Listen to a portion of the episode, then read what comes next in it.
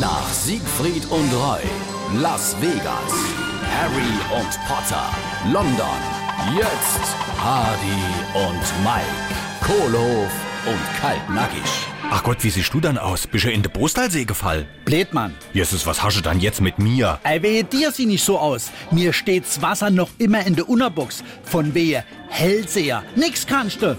Dein strahlender Sonnenschein, den du gestern oben vorhergesagt hast, der hat's THW mir gestern aus dem Keller gebummt. Jo, tut mal leid, ich ewe halt noch. Das hier ich jetzt schon seit Woche.